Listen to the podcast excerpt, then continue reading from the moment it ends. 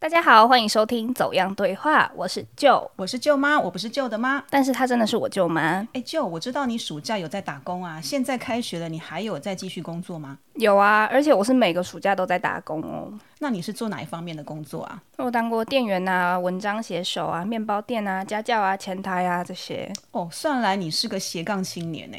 我就是一个穷大学生。舅妈，你以前有打过工吗？有啊，哎，我做的工作不见得比你少哦。工厂的作业员，然后接过外稿，也做过广播电台的助理，也在路边发过试用品。那除了可以赚钱呢，也是想要学点社会经验啦。哎，我知道你上了大学就有在打工，你为什么想要去攻读啊？当然是为了要赚钱啊！我要赚一点生活娱乐费。我这么穷哦？对呀。那其实因为像我在找工作的时候，我蛮常会上去一一一一或者是一零四这些人力银行。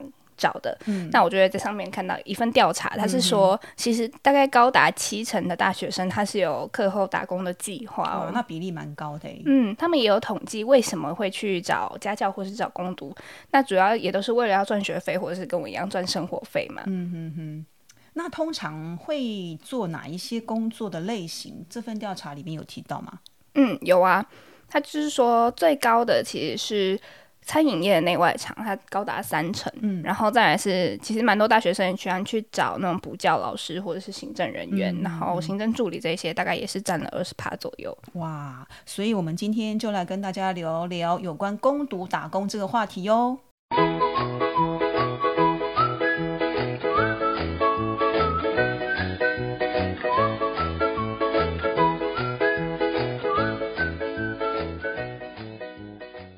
你知道我们那时候啊，很流行去素食店打工。诶，像麦当劳这样的素食店啊，是在民国七十三年才进来台湾的。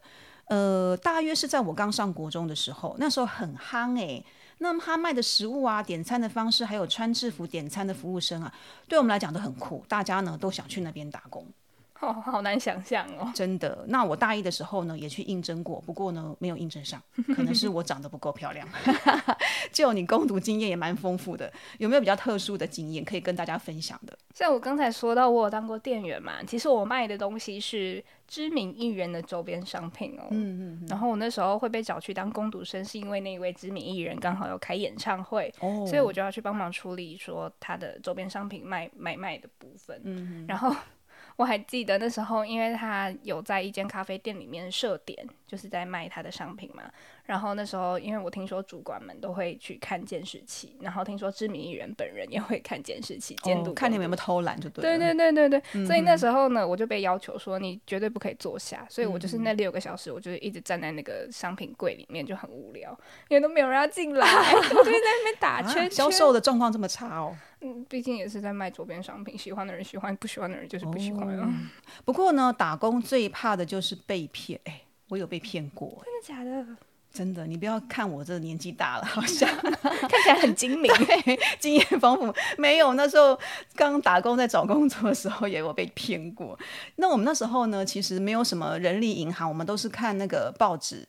的那个小广告找工作的，嗯，那我记得那一次那个，因为暑假嘛，大家都想要找攻读的工作。我们去应征的时候，我就看哇，很多人排队，就我就想说哇，这么多人会不会我们抢不到这个工作？因为不可能这么多人都会被录取嘛。嗯，但是呢，我们去面试的时候呢，他就要我们先缴一笔类似像介绍费这样子的费用，我记得好像是台币六百块。然后呢，他又给我们另外一家公司的地址，叫我们去另外一家公司，呃，就是那边的公司会给我们工作。那等到我们到那家公司的时候呢，那家公司呢就要我们去推销东西。那我就觉得很奇怪，我就说，哎，怎么跟这个介绍我们来的公司说的工作内容不一样啊？嗯，那对方就跟我说，哎，你们是透过什么公司来的？我不知道，我只知道说，哎，反正就是会有人来我们这家公司工作。我就越觉得越想越不对，这听起来像仙人跳哎，就反正就觉得自己都觉得怪怪的啦。后来我就我就走了，就没有再继续留下来。那我回去之后呢，也把这件事情跟我爸妈讲。我那六百块已经先交了，嗯，对。然后我就跟我爸妈讲这件事情啊，他们就说没有人找工作要先付钱的啦。那后来，因为我有同学去那一家公司应征工作嘛，我们大家讨论之后就发现，哎，我们好像是被骗了。然后我们就一起去那家公司，想要把我们的钱要回来，而且撸很久哦。哎，有成功吗？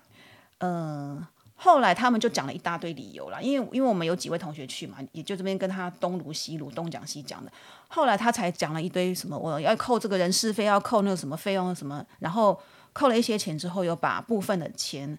还给我们，但是这件事情让我觉得我在找工作的时候留下了一个不太好的一个经验，也是让自己作为警惕啦。那你在去应征这间公司的时候，你有先去打听过这间公司的名声怎么样吗？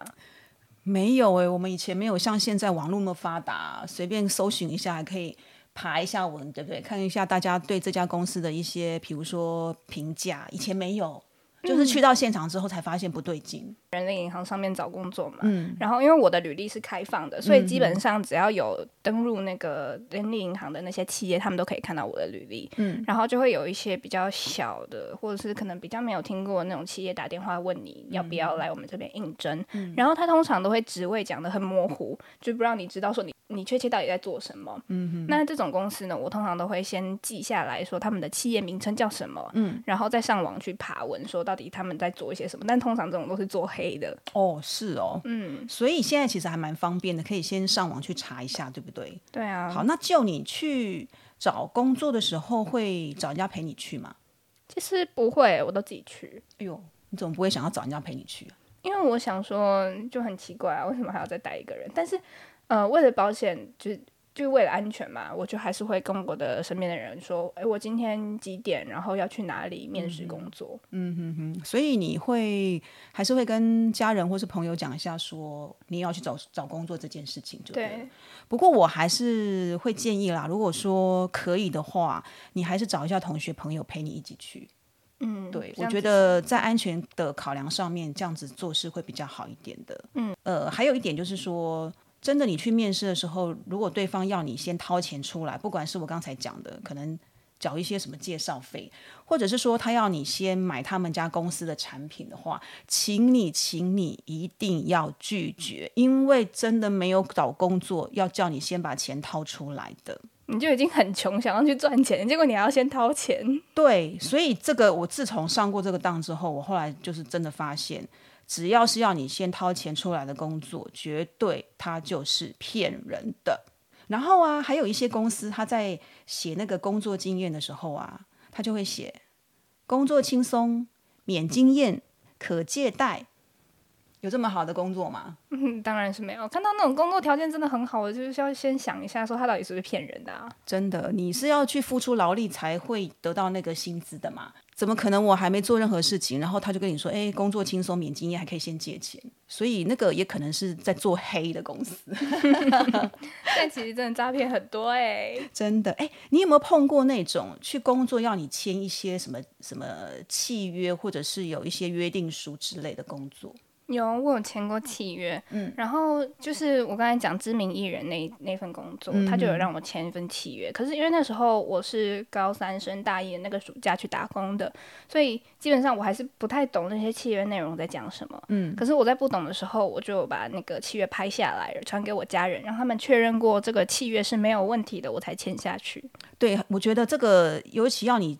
签一些什么什么呃契约书，那个真的要小心，因为通常我们看到那个契约书或什么同意书之类的，应该很少人会从第一个字看到最后个字，都直接打勾那个我我同意我看过。对，但是很多那个魔鬼的细节就藏在那个文字里面，我们根本搞不清楚。所以有一些公司，我们不可否认的，有些公司可能会要你签一些这个契约书，但是。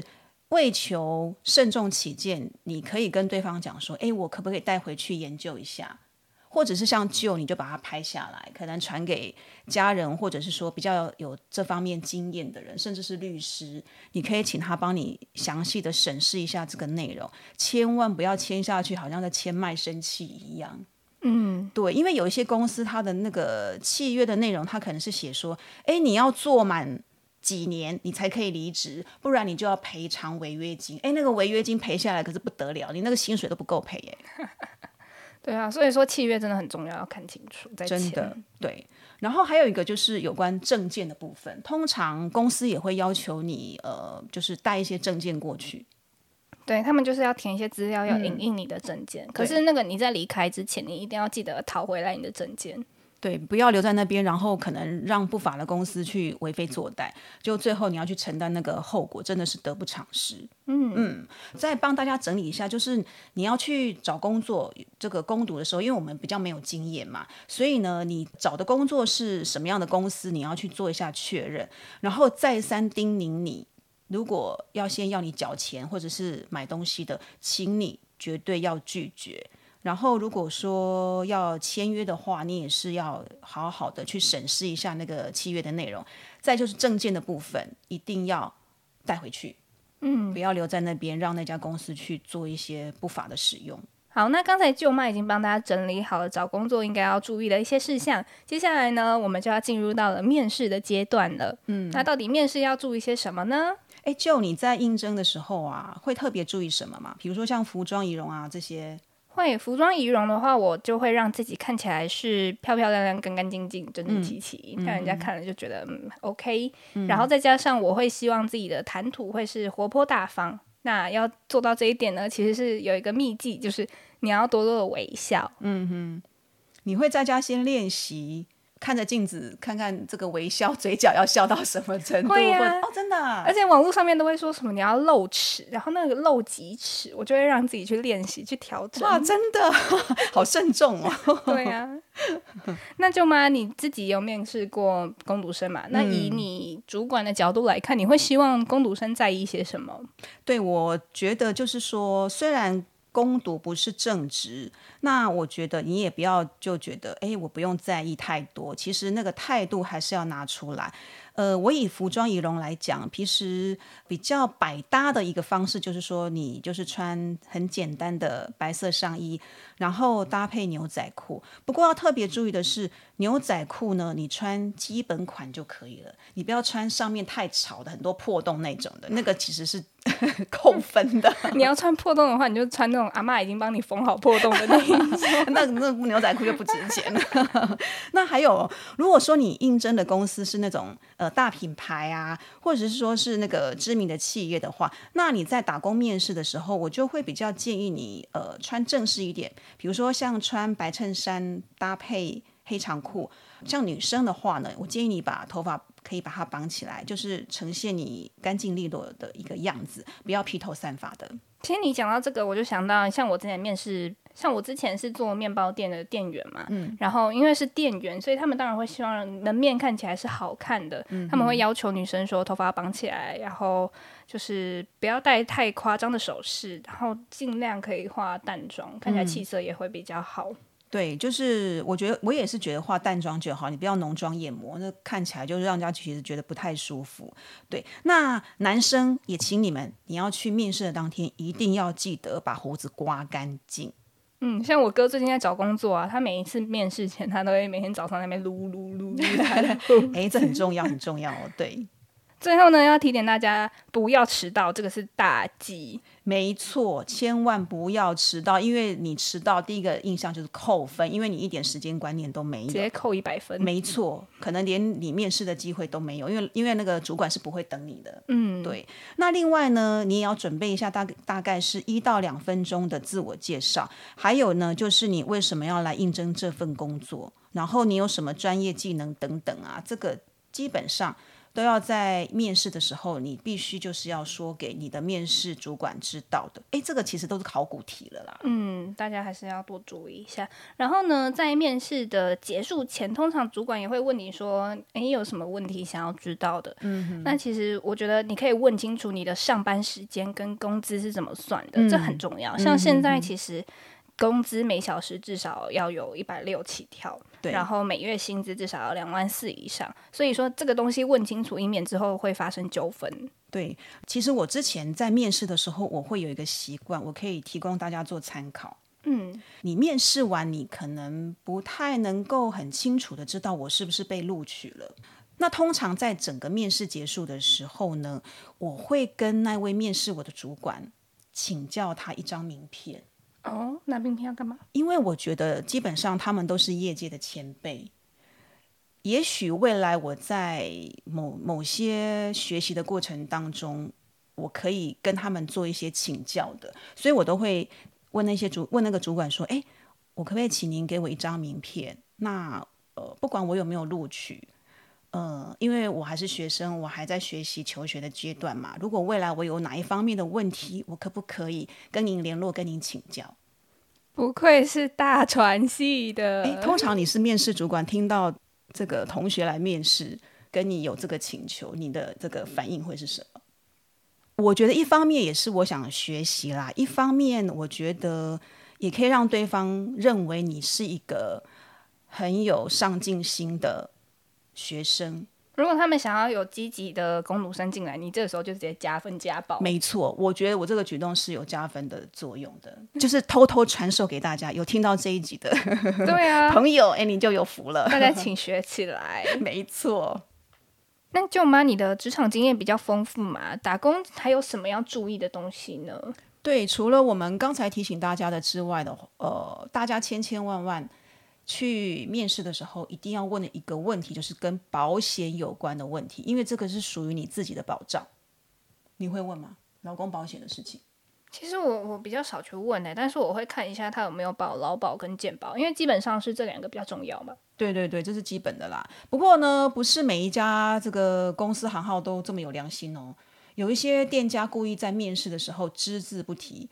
或者是用一堆理由来唬你，他们可能有时候会讲说：“哎，我们这个应征的人数啊，没有达到规定的范围，所以呢是可以不用帮这个工读生保劳健保的。”或者是说：“哎，我们目前我们的公司啊，或我们的店啊，没有编列这个预算呢，就没有办法另外帮你保。”我告诉你，他们这些说法呢，都是违法的，都是假的。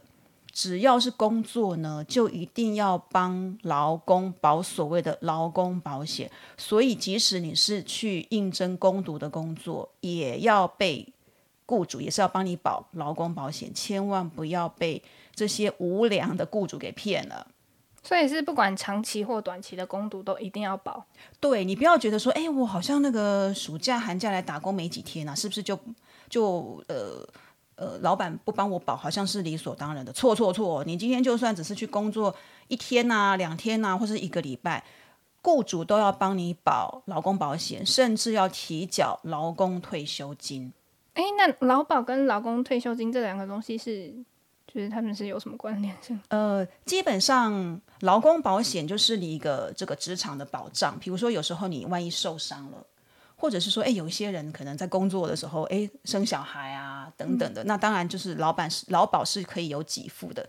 那劳工退休金基本上就是你工作可能到某个年纪之后，你要退休了，就会有一笔这个退休金可以领，等于是说照顾你呃没有就是退休之后的一些生活这样子。对，那这两个基本上你即使是工读生，雇主都要是都要去做提拨的。嗯，那我有个问题啊，就是说，像我其实蛮斜杠的嘛。我如果同时份工作，对啊，我如果同时有两份工作在进行的话，那我的劳保应该要怎么报啊？诶，这个劳工保险的话呢，是不论你在几家公司打工，好，比如说你在三家公司或是五家公司。这三家公司、五家公司的这个老板、这个雇主都要帮你保。那其实当中会有一项就业保险，大家比较少听到。不过基本上你老你保了劳工保险的话，呃，就业保险就会一起保。但是就业保险呢，你只要有其中一家公司帮你保就可以了。但是我刚才提到的那个劳工退休金，是你不管在哪几家公司打工，这些老板都要帮你提拨劳工退休金的。嗯。那我们劳保讲完了嘛？我刚才还有讲到说会保健保这个东西，嗯，然后像我之前去一家公司，然后他那个 HR 就跟我说，哎，你进来的话，不管怎么样，我都会先帮你保劳保跟保健保，嗯，但是因为我健保其实家里已经有帮我保了，所以等于说公司那边在帮我保的话，它是重复缴保费的。没错，其实你有发现这个状况的话，你可以去跟健保局反映，重复缴交的健保费是可以退的。哦，对，但是有时候你没有去反映的话，其实大概呃，或者是说你帮你保健保这家公司没有特别去做一些申申请的动作的话，大概健保局那边比较不会主动说，哎，那我就退款给你，所以你还是要主动去询问一下，这样比较好。所以大家也可以问一下公司有没有帮你保，然后再来是家里有没有帮你保。如果发现重复缴交的话，就赶快去处理掉。对对对，然后另外就是呃。攻读生难免也是会碰触到一些要不要加班的问题嘛，哈，比如说我们现在劳基法有规定，我们现在劳基法修法完之后，对劳工的保障还蛮完整的。比如说我们一般劳工的正常工时，就是每天工作的时间呢是不能超过八小时的，那每个礼拜是不能超过四十个小时。如果说你呃要加班的话，比如说我今天需要加班。本来半个小时嘛，我延长两个小时，变成我工作十个小时。那我后面这个加班的那两个小时呢，老板是要发给我的这个工资呢，必须是我原本薪资的再多给我三分之一。嗯，对。那如果说，哎，我这个工已经工作十小时了，哎，我工作还没做完，老板老板还希望我再继续加班，那我可能就要再延长可能两个小时，到工作十二个小时。后面的那个第十到十二那两个小时，他的那个加班费又更高了，就必须要按每小时工资的这个再额外加几三分之二以上的金额给你。嗯，但是有规定哦，一天的加班时间跟你的正值正常的工时加起来是不能超过十二小时的。嗯，那其实我之前也有在餐饮业打工过的经验嘛。嗯，然后其实，在餐饮业。加班是非常正常的事情，然后你很有可能会在你表定时间工作外才结束工作。像是我之前表定时间是十一晚上十一点下班，但是我可能晚上十二点才下班，因为那是打烊班，我要收完才可以回家嘛。但是公司没有给我加班费，因为他们在晚上十一点的时候就跟我说：“你先去打卡，你打完卡之后你再回来继续收班。”其实我说实在的，因为有一些工作的性质或者是不同行业的类别，真的其实会有像你讲的那种状况。明明就是已经呃工作时间可能也许要十小时，可是他因为这个老板他不想要违反劳基法的规定嘛，也许在八小时的时候他就叫你先去打卡，他就可以少付那两个小时的加班费。其实这样是不行的，因为这个行业如果有已经有纳入劳基法，他就一定要。照按照劳基法的规定走。那因为像我是在那个媒体工作嘛，其实媒体工作，你说我每天就是准时八小时下班，那几乎是不太可能的事情。我们很多是责任制，那怎么办呢？呃，公司就给我们有两种不同的选择，就是要么就是加班费，要么你就是补休。那通常我们基本上都会以补休为原则啦，因为。就是今天如果这个工时比较长的话，可能哪时候我的工作的 loading 没有那么重的时候，可能我也许就早点下班。嗯，对。那另外还有就是说，呃，休假的部分就是每七天就要有两天的这个休息。那这两天呢，有一天是例假日，有一天是休息日。好，那当然这个所谓的每七天。不一定规定说，哎，就是一到五工作，然后六跟日休息，没有，因为不同的行业它的规定还是不太一样的。比如说像餐饮业，它不可能让你哎六日休假嘛，一定就是排班的，就是每七天呢一定要两天是休息的。